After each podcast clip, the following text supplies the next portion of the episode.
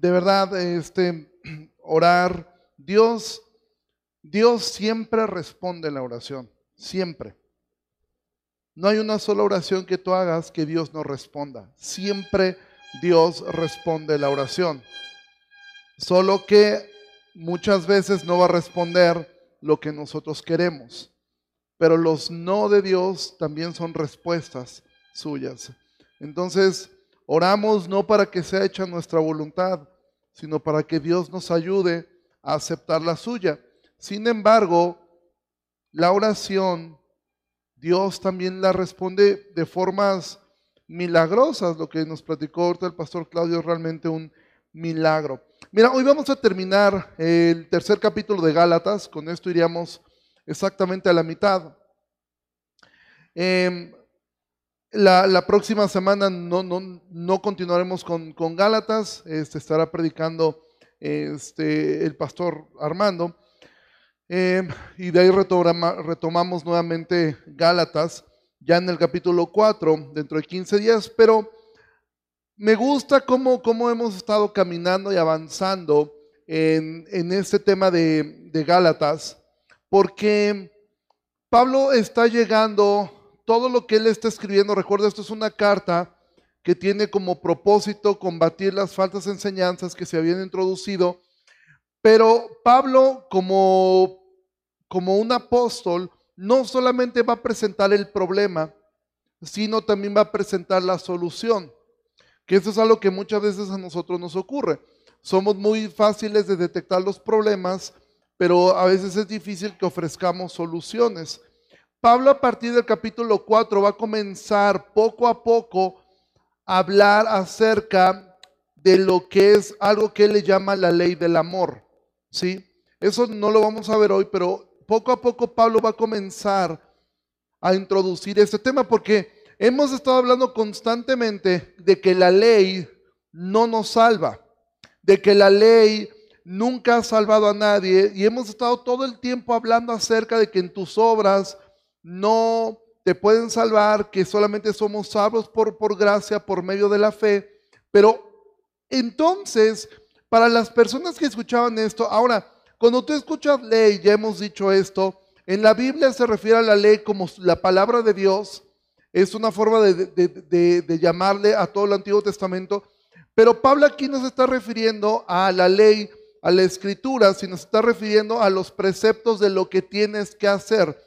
Entonces, para hacerlo más sencillo y para hacerlo para nosotros más cercano, cada que tú escuches ahora acerca de la ley, yo quiero que tú pienses en la ley más sencilla que nosotros tenemos y que aún nosotros como creyentes seguimos observando e intentamos con toda nuestra fuerza guardar, que son los diez mandamientos. ¿Sí? No tener dioses ajenos, no robar, no mentir, honrar a los padres, todo lo que no codiciar, todo lo que los diez mandamientos están. Ahora, yo quiero que tengas eso en mente porque esto es mucho de lo que esta gente tenía. Ahora, tanto Pablo hablaba acerca de que la ley no salva y no salva, que seguramente muchas de estas personas se preguntarán lo que quizá tú y yo nos hemos preguntado cuando hemos estudiado esto. Entonces, ¿para qué sirve la ley? O sea, los diez mandamientos, em, los preceptos, porque no son los únicos mandamientos. Estoy, poniendo estos diez porque son los que creo que todos tenemos más cercanos a la mente. Pero Pablo va, va, va a responder esta pregunta. Entonces vamos allá a Gálatas 3, versículo 19. Entonces Pablo dice, entonces, ¿para qué sirve la ley? Y Pablo responde, fue añadida a causa de las transgresiones hasta que viniera la simiente. Acuérdate siempre cuando leas simiente, se está refiriendo a Cristo. Él es la simiente prometida. Hasta que viniese la simiente a quien fue hecha la promesa y fue ordenada por medio de ángeles en mano de un mediador. ¿Qué fue ordenada? Miren, me encanta, me, gustan mucho las clases que está dando eh, el pastor Armando a las 11 de la mañana, Porque a veces estos tipos de textos los leemos, por ejemplo, y fue ordenada por medio de ángeles en mano de un mediador, y el mediador no lo es de uno solo, pero Dios es uno. Luego la ley es contraria a las promesas de Dios en ninguna manera, porque si la ley fue dada, porque si la ley dada pudiera vivificar, la justicia fuera verdaderamente por ley. Y uno lee esto y como que se enreda. ¿Sí? Dices, ¿qué? O sea, ¿qué quiere decir todo esto? De ahí la importancia de aprender a leer despacio, palabra por palabra, como lo vimos a las 11 de la mañana. Y estos textos que parecen trabalenguas se vuelven muy sencillos de entender. Voy a ir explicando rápidamente, aunque esto no es el mensaje, simplemente para entender el texto, porque si tú no entiendes el texto, amado, entonces tú solamente estás tomando lo que yo digo. Y eso está mal. Tú no debes tomar lo que yo digo porque simplemente yo lo digo o lo dice otro pastor. Tú tienes que mirar que lo que estamos diciendo está aquí. Estamos eh, dándole sentido y explicando lo que está aquí escrito. Entonces Pablo dice, ¿para qué sirve la ley? Fue añadida a causa de las transgresiones. ¿A qué se refiere Pablo? Bueno, dice Pablo, la ley fue dada para que la gente supiera que estaba transgrediendo algo. Si tú vas a, un, a, Estados Unidos, por ejemplo, yo no he estado en Estados Unidos, pero estuve en Europa, y en Europa las leyes de tránsito son muy estrictas, o sea, no, no tienen mucho que ver con nosotros. En Europa, si tú cruzas, por lo menos en Alemania, si tú no cruzas en una esquina donde hay un señalamiento peatonal, te pueden levantar una multa. Ahora, tú puedes ir a Alemania y si tú no sabes todas esas reglas, pues tú vas transgrediendo la ley todo el tiempo y ni te enteras.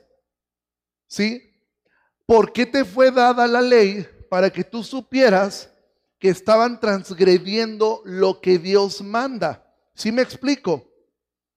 Entonces, no es que la gente antes de la ley no pecara, sencillamente no se daban cuenta que era pecado. Pero cuando supieron que robar, que matar, que mentir era pecado, aunque sus conciencias ya se los decían, pero ahora había una ley que le fue, la ley fue dada a causa de las transgresiones hasta que viniera la simiente a quien fue hecha la promesa. La simiente es Cristo. Y fue ordenada por medio de ángeles en manos de un mediador. ¿Qué fue ordenada por medio de ángeles? La ley. ¿Sí? La ley fue dada en, a un mediador. ¿Quién era ese mediador? Moisés. En su momento la ley fue dada a su medio. Ahora, ¿por qué dice aquí que fue ordenada por medio de ángeles? Bueno, esto tiene dos posibles respuestas. La primera es que en la tradición em, judía, aunque no es lo que vemos precisamente en el libro de Éxodo, pero en la tradición judía, ellos decían que la ley fue escrita por, por Dios mismo, pero fue dada a Moisés a través de ángeles. Y otra posible eh, respuesta a esto es que se esté refiriendo al ángel de Jehová. Pero el punto aquí es que la ley fue dada a un mediador. Dice, y el mediador no lo es de uno, pero Dios es uno. Es decir, en ese momento el mediador era Moisés. Moisés fungía como un mediador, pero ahora ya no lo necesitamos porque Dios ahora está en nosotros. Luego dice versículo 21, luego la ley es contraria a las promesas de Dios en ninguna manera, ¿sí? Porque si la ley dada pudiera vivificar, la justicia fuera verdaderamente por la ley. Es decir, cada que tú leas la palabra justicia en Gálatas, piensa en la palabra justificación, ¿sí? Entonces, lo que dice aquí, ¿la ley es contraria a las promesas? No. De hecho, no era contraria.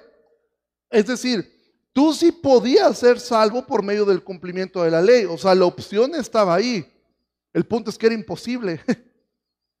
Entonces, la ley es contraria a las promesas en ninguna manera. Pero dice Pablo, si la ley pudiera vivificar, es decir, si la ley pudiera darte vida eterna, entonces la justificación fuera por la ley. El punto está que la ley nadie la podía cumplir. Nadie. Simplemente estaba puesta para que tú vieras que era imposible. Haz de cuenta que era como una escalera. Imagina una escalera que no le veas el fin, que te decían, ok, quieres ser salvo, sube la escalera. Pero tú veías la escalera y no tenía fin. Decías, ¿cuándo voy a poder subir? Nunca. Entonces, parte de la razón por la cual Dios da una ley fue para, para restringir un poco la transgresión de los hombres. ¿Sí? ¿Para qué?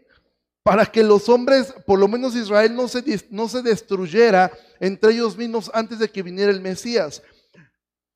Cuando tú lees en el Antiguo Testamento que Dios les da un montón de preceptos a los, a los israelitas, no comas este tipo de comida, no comas esto, no hagas esto. Cuando alguien, eh, cuando el pecado sexual se castigaba con la muerte, y uno ahora lee eso y dices, oye, ¿y por qué si el pecado es igual de malo, por qué razón Dios le en la ley decía, ok, si alguien miente, ok, eso era un pecado, pero no había que apedrearlo, no tenía pena de muerte. Pero si una persona adulteraba o una persona cometía fornicación, lo tenían que apedrear.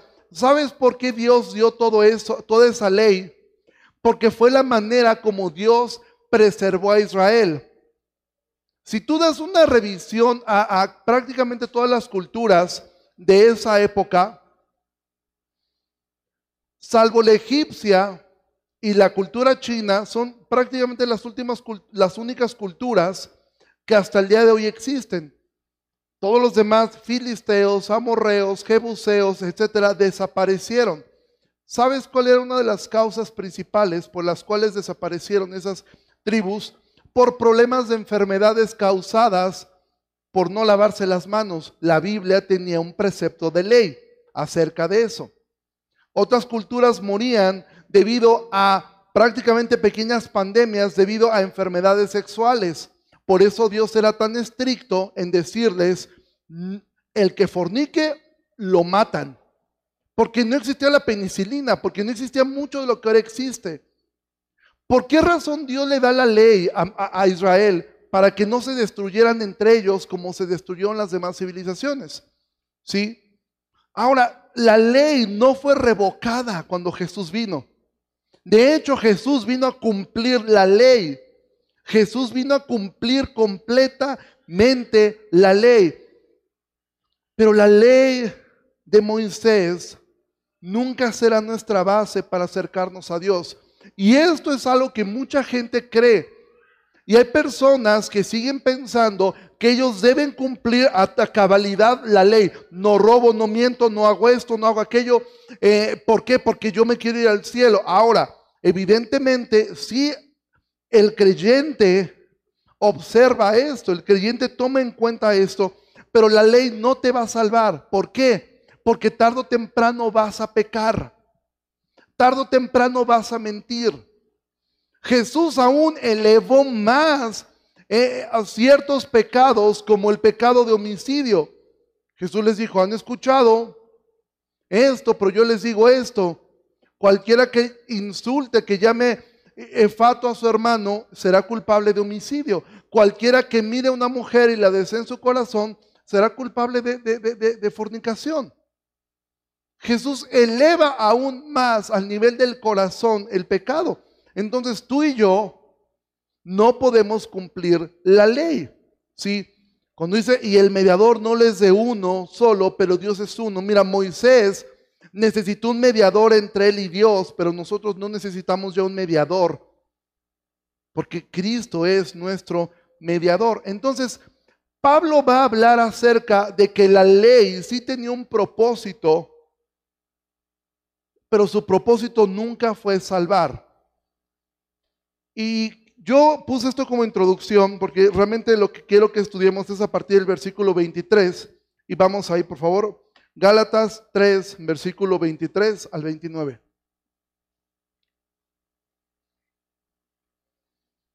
Pero antes que viniera la fe,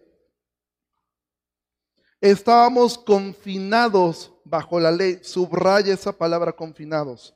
Encerrados para aquella fe que iba a ser revelada. De manera que la ley ha sido nuestro ayo. ¿Qué es ayo? Ayo es un sirviente, era un tutor, una persona que se encargaba de cuidar a los niños para llevarnos a Cristo, a fin de que fuéramos justificados por la fe.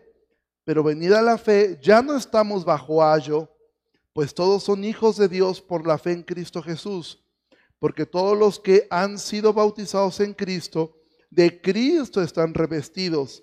Ya no hay judío ni griego, no hay esclavo ni libre, no hay varón ni mujer, porque todos ustedes son uno en Cristo Jesús. Y si ustedes son de Cristo, ciertamente el linaje de Abraham son y herederos según la promesa. Entonces lo primero que Pablo dice es que estaban confinados bajo la ley. Como te comenté, la palabra ayo se refiere a un sirviente. Los ayos eran como tutores que contrataban las familias para cuidar a los niños. Era como una guardería donde cuidaban a los niños hasta que fueran hombres. ¿sí? El ayo eh, gobernaba el comportamiento de un niño hasta que el niño tenía la madurez para hacer lo correcto. ¿sí? Es decir, el ayo lo que hacía era cuidar a un niño e irle enseñando, esto es correcto, esto es incorrecto, esto, esto lo puedes hacer, esto no lo puedes hacer. ¿sí? Tú como padre funcionas como un ayo para tu hijo y tú debes enseñarle principios a tus hijos. Tú le enseñas a tu hijo, ok hijo, no, roba, no, no debes robar. Si te encuentras algo, eso le pertenece a alguien. Y tú le vas enseñando de alguna forma la ley, pero algo que no puedes hacer tú es cambiar su corazón.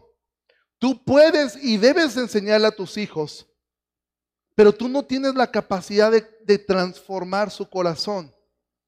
Tu responsabilidad llega hasta ahí, hasta enseñarles. Pero una vez que ellos crecen, una vez que ellos llegan a una edad donde se van de casa, ellos van a tomar sus propias decisiones. Y es ahí donde la ley no podía transformar el corazón de las personas. Simplemente les iba indicando el camino por el que debían andar, pero la realidad es que todos iban fallando. La ley funcionaba así para Israel. Les proporcionaba dirección, les proporcionaba moderación, ¿sí? Pero nunca pudo darle a Israel un corazón nuevo y por ende no les podía prometer una herencia. ¿Sí? Mira, y esto ocurre hasta el día de hoy. Si tú no tienes un corazón que confíe en Dios, si tú no tienes un corazón que confíe en la misericordia de Dios, la ley, estos preceptos de no robes, ten cuidado con cómo hablas. Porque, te repito, la ley no solamente son los diez mandamientos, la Biblia contiene muchas más cosas que debemos hacer. Debes perdonar, Hoy lo, hoy lo explicaba muy bien el pastor Armando acerca de lo que son las ascuas, ¿sí? Y la Biblia te dice, no trates mal a otro, camina una segunda milla.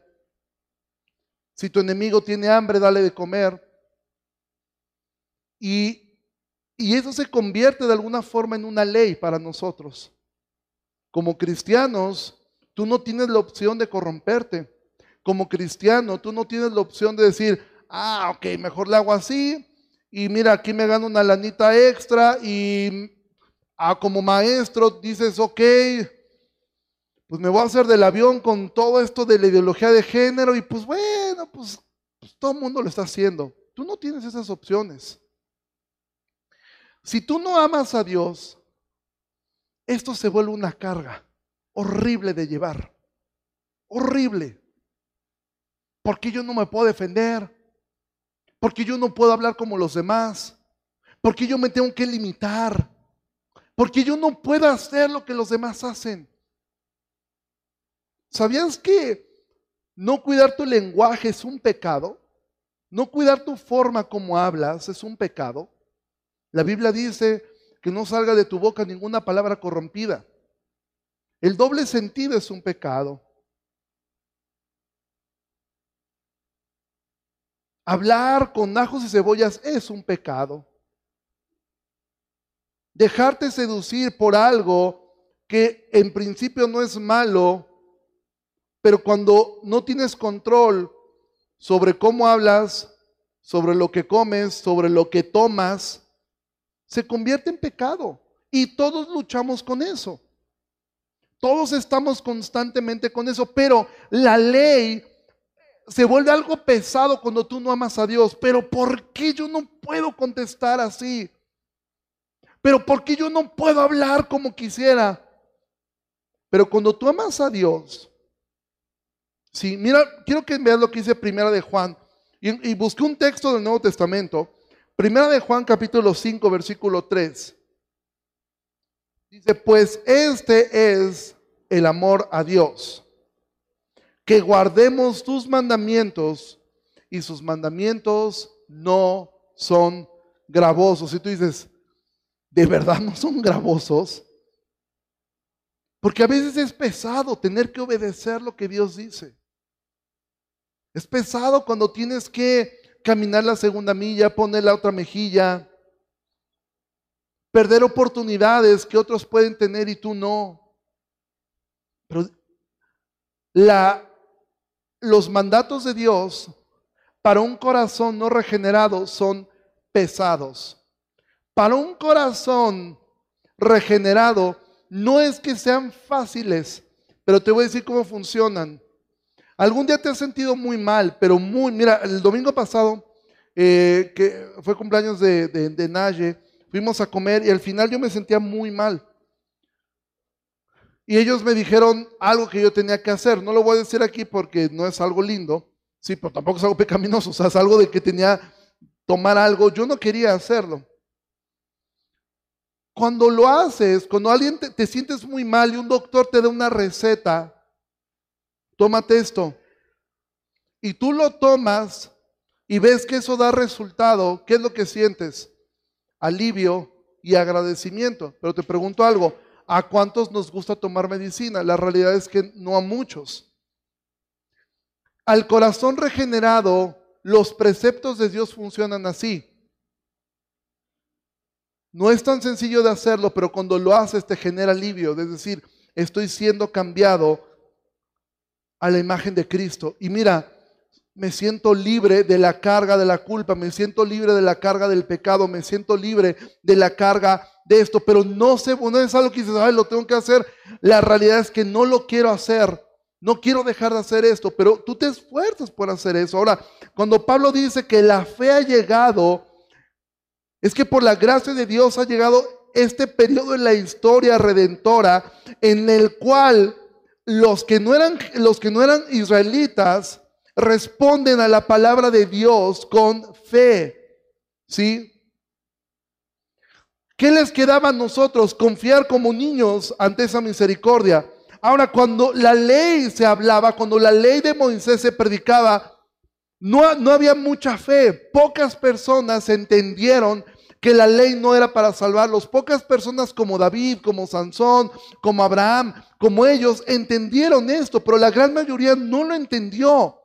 Pero ahora que el Evangelio es predicado, ahora la gente cree y son salvos. ¿Por qué razón? Porque entienden que no tienen que cumplir, cumplir algo para ser salvo. ¿Sí? Entonces entienden que la ley y el Evangelio ofrecen la salvación libremente a la fe y ambos describen la obediencia que muestra la autenticidad de esa fe. Es decir, no eres salvo por cumplir la ley. Te esfuerzas en obedecer la ley porque eres salvo. Porque tu naturaleza cambió. Es decir, el mensaje de Pablo no era, ok, ya son salvos, hagan lo que les venga en gana. Al fin y al cabo ustedes se van a ir al cielo. No. El creyente en su nueva naturaleza comienza a amar la ley de Dios, comienza a amar lo que él ama. Aunque le cuesta trabajo hacerlo, lo hace, pero no con el peso de que si no lo hago me voy al infierno. Lo hace con la alegría de que yo sé que a Dios le agrada esto, me voy a esforzar por hacerlo. Ahora mira, todo esto ya venía desde el Antiguo Testamento. Dios había dado una promesa a, Israel. Si quieres irme ahí a Ezequiel, versículo 36, versículo 26.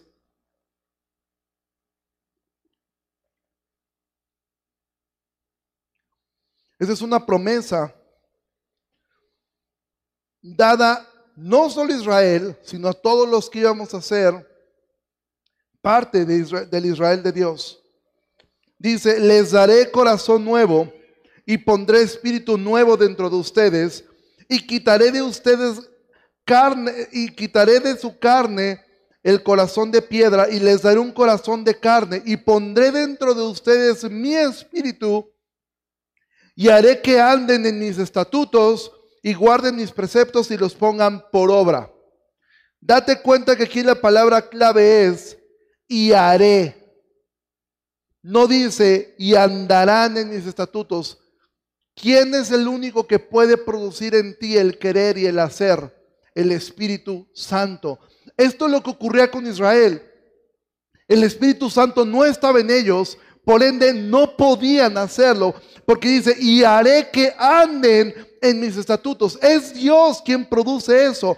Eso es lo que significa la fe ha llegado. Significa que Dios está cumpliendo las promesas que dio en Ezequiel de dar un corazón nuevo a cada uno de nosotros. Que ahora el Espíritu Santo habita dentro de ti. Entonces, si tú eres verdaderamente un hijo de Dios, tú no puedes decir, ay, es que yo no puedo hacer esto. Es que de verdad yo no puedo dejar de pensar en lo que me hicieron. Yo no puedo perdonar a esta persona. Yo no puedo cambiar estos hábitos. Yo, no, sí puedes. Porque todo lo puedes en Cristo que te fortalece. El asunto está en que si en ti no habita el Espíritu Santo, esto se vuelve una carga gravosa. El cristianismo se vuelve algo horrible. Mira, muchos de ustedes, porque lo también es una realidad, Ofrendar es un mandamiento. Si tú no ofrendas, y para los que están por primera vez, quiero decir, es muy raro que nosotros hablemos de dinero. Si tú no ofrendas, tú estás pecando. Es un pecado no hacerlo. Y no estamos hablando de cantidades. Nosotros creemos en el principio del Nuevo Testamento de dar cada uno conforme ha prosperado. ¿Sí? Pero hay personas que han prosperado mucho y siguen haciendo cuentas para ver cuánto es lo mínimo que puedo dar al Señor. ¿Cuánto es lo mínimo? ¿Sí? Y dices, ok, si en familia hacemos esto, ok, pues hago mis cuentas, entonces yo no, yo ya no tengo que dar porque ya dio mi mamá, pues ya dio ella, pues ya está ahí, está incluido. ¿Sí? Amado, si en tu corazón hay un peso y te sigue costando tanto trabajo ciertas cosas que tenemos que hacer, amado, ve con Dios. Pide que ese corazón de carne cada vez palpite más fuerte para que rompa cada vez más la piedra que está ahí. amado, tenemos un corazón que estaba tan endurecido yo no estoy diciendo que no seas cristiano si no ofrendas, estoy diciendo que debes mirar, porque ¿sabes por qué? Y hablando del tema de la ofrenda, ¿sabes la razón por la cual no ofrendamos? Muchas veces es por avaricia, porque dices, yo quiero retener más, o a veces por un problema de codicia, ¿sí?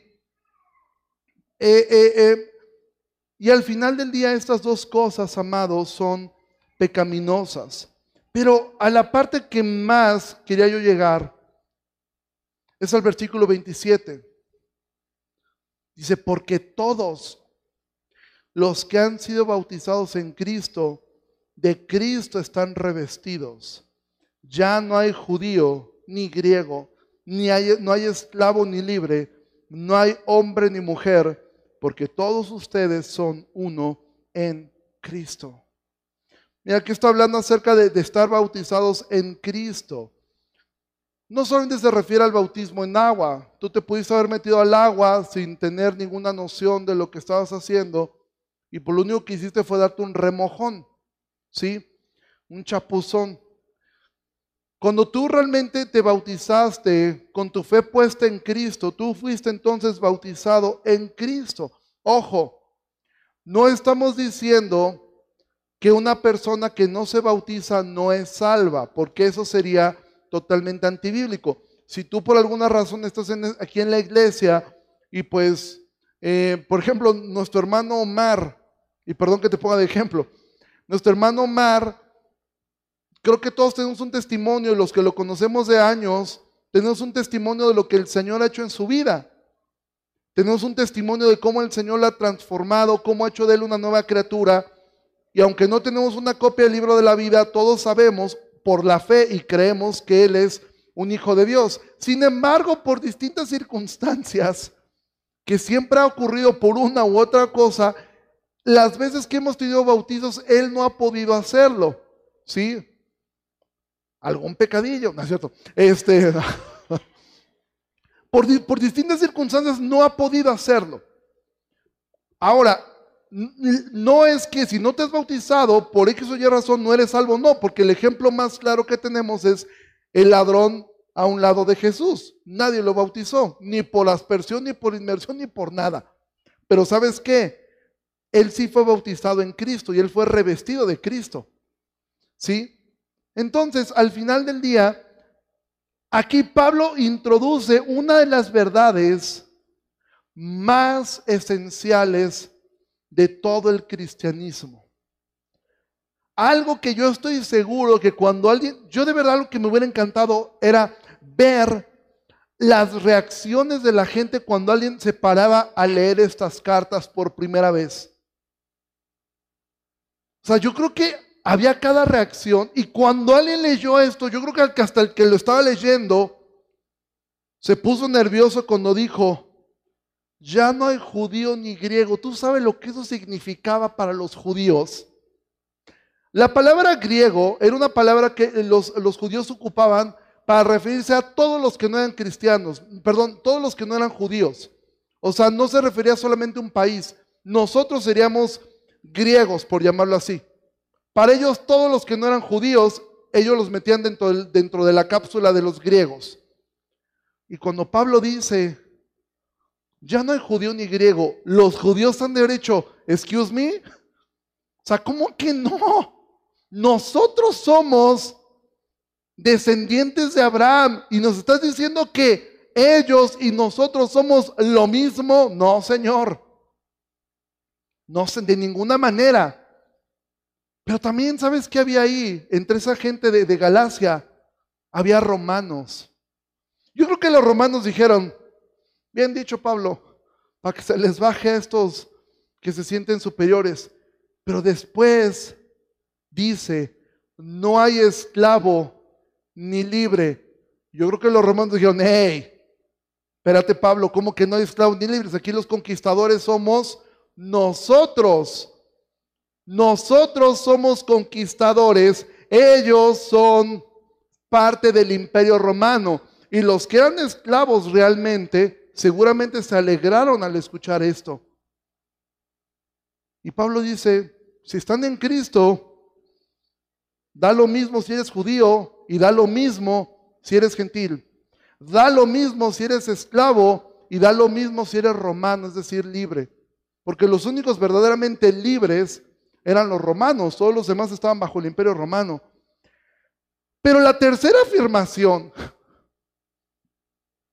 yo creo que volvió locos a todos. Y esto es uno de los argumentos más fuertes contra esa idea absurda, tonta del feminismo, de decir que la Biblia y el cristianismo es un libro misógino. Porque esta declaración de Pablo, no hay hombre ni mujer, esto le voló la cabeza a todos. A judíos, porque los judíos oraban, una de las oraciones de los hombres judíos era esta, gracias porque no me hiciste mujer. Para los romanos, las mujeres y la mesa eran lo mismo, eran parte de tu mobiliario. Para los griegos era exactamente lo mismo.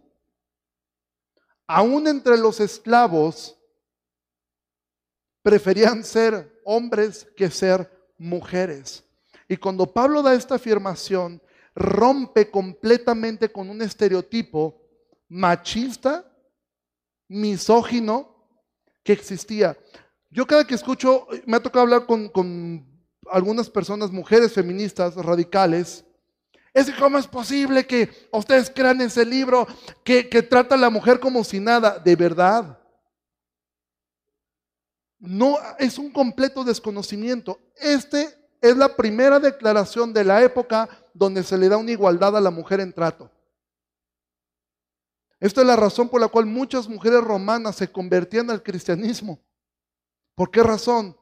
Porque en el cristianismo estaban puestas al mismo nivel de valor que el hombre. En el cristianismo se obligaba a los hombres a amar a sus mujeres, a tratarlas como vaso más frágil, a no ser ásperos con ellas, y si no lo hacían, un hombre podía entrar en un proceso de disciplina en la iglesia. Esto revolucionó completamente. ¿Sabías tú que en la época en que esta carta fue escrita, había esclavos que eran pastores de sus amos? O sea, el amo era el amo, pero su pastor era su esclavo. Y el domingo él se tenía que sentar y se tenía que sujetar y del resto de la semana el esclavo hacía sus labores, pero al final del día el esclavo tenía una autoridad sobre su amo, una autoridad dada por Dios. Esto, amado, vino a revolucionar completamente el pensamiento de esa época. Pablo, aparte de haber sido un hombre de Dios, Pablo fue uno de los, está considerado como uno de los pensadores más grandes de la historia. Una persona que hizo un antes y un después en el pensamiento oriental y occidental. Amado, todo este movimiento de igualdad, que, eh, que, en muchas cosas es muy necesario, porque es una realidad que la mujer ha sido muy maltratada a lo largo de la historia, pero ese principio estaba desde hace dos mil años, cuando Pablo dice, los que estamos en Cristo somos lo mismo. Ahora, ¿cómo podemos llevar esto a nuestras propias vidas, amado? Y con esto voy a ir terminando. Porque yo me quiero centrar mucho en este texto. Porque aquí no tenemos ni judíos ni griegos, aquí no hay esclavos, todos somos libres. Lo único que vemos aquí somos hombres y mujeres. Amado, el menospreciar a otras personas por su condición social,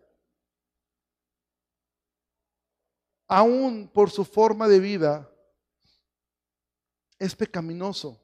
Y tú debes entender que tú y yo no somos mejores que nadie. Si tú tienes mucho dinero, gloria a Dios por ello. Úsalo sabiamente. Si tú estás aquí y tú de repente tienes vergüenza porque no puedes a lo mejor ofrendar, porque no puedes hacer muchas cosas que a lo mejor tu corazón anhelaría hacer, pero no puedes hacerlas porque tienes otras responsabilidades genuinas. No te sientas mal por ello, amado. El que sirve en esta iglesia, nosotros como pastores que tenemos una responsabilidad, no somos mejores ni valemos más que nadie. Y nuestro servicio es exactamente igual de importante que el de nuestros hermanos que atienden la cafetería.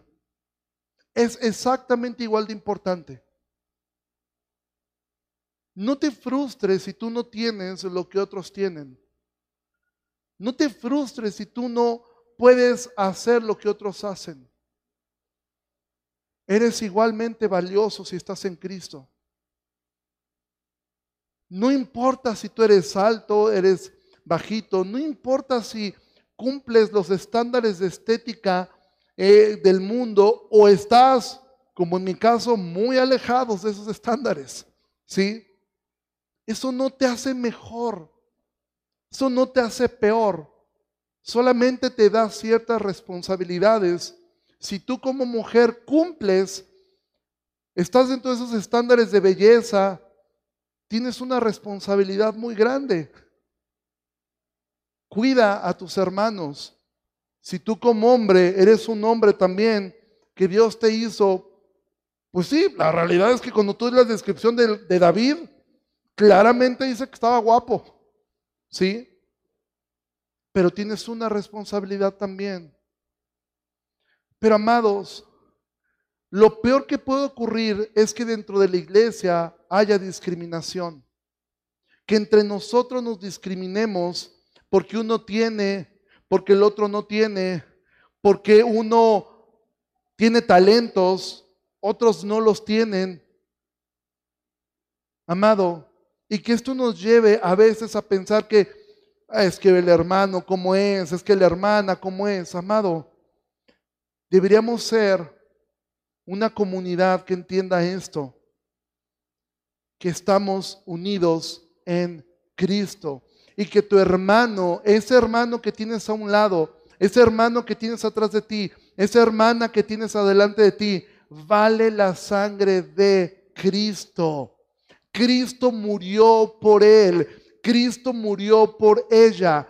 No se te olvide lo que vimos hace unos días. Padre nuestro. Sí, es tu Padre, pero también es nuestro Padre. Dios le ha dado a cada hijo suyo el mismo valor, sin importar tu extracto, sin importar tu economía. Porque venimos del mundo cansados de ser señalados, de que si no haces bien las cosas, tu jefe se te viene encima, de, de, aún si las haces bien, tu jefe nunca lo valora. ¿Por qué? Porque no le caes bien. Punto, no le caes bien. Si eres estudiante, estás en una competencia todo el tiempo, todo el tiempo, todo el tiempo en tu escuela, luchando con cosas. Y llegar a la iglesia y sentir exactamente lo mismo es de volverse locos. Porque la iglesia debería ser una pequeña imperfecta, pero hermosa probadita de lo que será el cielo. De poder convivir con personas afines a tu fe, personas que aman al Señor. Tú te podrías parar en tu oficina a cantar difícilmente, a cantarle a Dios, ¿sí? Pero acá lo puedes hacer, porque estás con hermanos que creen lo mismo que tú. La iglesia debería ser una probadita del cielo, imperfecta. Pero si aquí experimentamos rechazos, ya me puso caras el hermano, ya me puso cara la hermana, llegué después de muchas semanas de estar cansado, de estar trabajado, de estar quizá deprimido, y llegar a la iglesia que te diga un hermano, ¡ay, qué milagro! ya no te hayamos visto. Es horrible. Qué bueno que nos alegremos de ver hermanos que no hemos visto en tiempo. Pero nunca le hagas sentir como que, qué milagrito, eh, que te paraste por acá. Algo has de necesitar. Todo lo necesitamos. Pero ¿sabes qué se nos olvida? Se nos olvida que nosotros estamos necesitados de Cristo. Y gloria a Dios por hermanos que tenía tiempo que no venían y ahora los vemos. Gloria a Dios por ello porque somos uno en Cristo.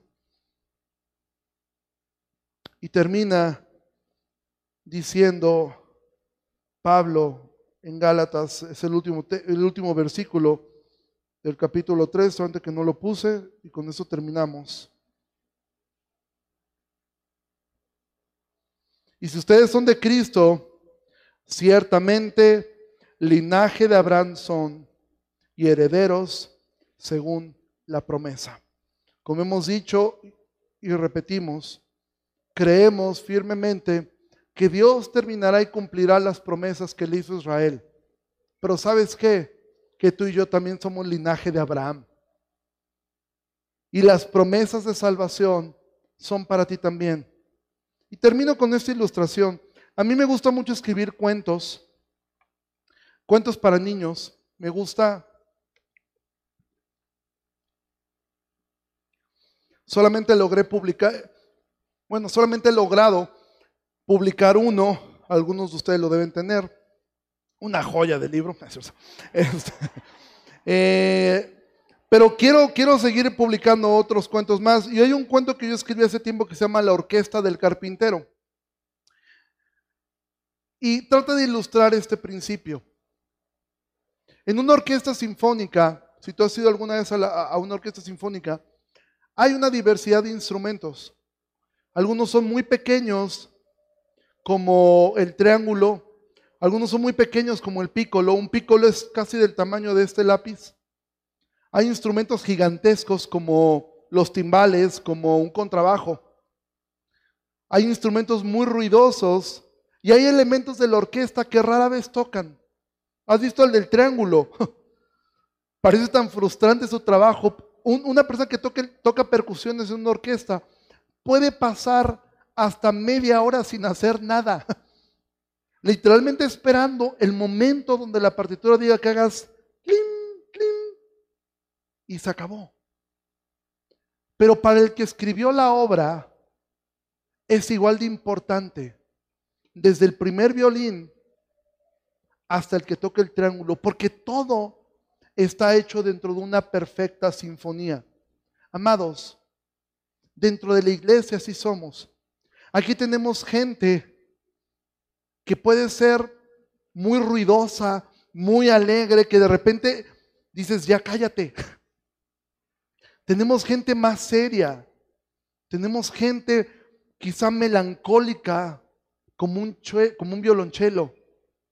Tenemos gente que es muy dulce como una flauta. Tenemos gente que es aguerrida y enojona como un timbal. Pero ¿sabes qué? Nada de eso funcionaría sin la dirección de un director. Pero el director, ¿sabes lo único que hace el director? El director lo único que hace es que los músicos logren tocar correctamente la partitura de un autor. Ese autor es Cristo. Esa partitura, esa palabra es Cristo. Y ese director es el Espíritu Santo. Cuando tú te dejas guiar por el Espíritu Santo, vas a aprender a amar y a valorar a tus hermanos desde el estridente hasta el tímido, y vas a entender que Dios escribió algo que solamente tú puedes hacer. Hay algo en la vida y hay algo en esta iglesia local que solamente tú puedes hacer. El concertino es considerado como el principal de la orquesta, pero él no se va a parar y va a tocar la parte del triángulo. No lo va a hacer, porque ni siquiera lo haría bien. Hay cosas en esta iglesia, amados, que solamente tú puedes hacer. Y es una verdad. Ninguno de nosotros somos indispensables, pero eres muy necesario. Cumple tu llamado. Tú tienes un don. Ejércelo. Ejércelo. Y entiende, somos uno en Cristo. Eso no nos salva pero da testimonio a otros de que eres salvo. Y si tú estás aquí por primera vez, este es el Evangelio que predicamos, que Cristo murió por pecadores, que tú no necesitas nada más que poner tu fe en Cristo para ser salvo.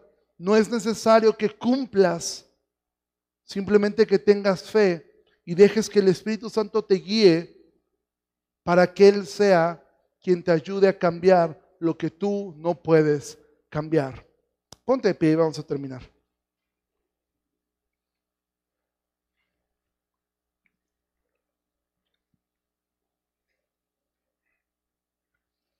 Padre, te agradecemos mucho por tu palabra. Nuevamente la podemos abrir y nuevamente podemos deleitarnos en ella. Gracias por la ley. Gracias porque tuvo una función y hasta el día de hoy sigue teniendo esa misma función de ser un tutor. Pero más gracias por Cristo, que nos libra de la condenación por no cumplir la ley. Gracias porque ahora que estamos en ti, sabemos y entendemos que somos igualmente amados pero también entendemos que tenemos una función y algo que tenemos que hacer. Ayúdanos a amarnos unos a otros, Señor, y a poder considerar al otro como superior a mí. Te ruego que bendigas a esta tu iglesia y que nos des paz, nos des bienestar y tu presencia con nosotros en esta semana que comienza. En el nombre de Jesús oramos. Amén. Iglesia, que pase un excelente domingo. Nos vemos, si el Señor lo permite, el sábado matrimonios eh, y el domingo en la reunión. Y recuerda, hasta el 4 de octubre tenemos reunión de oración. Dios les bendiga.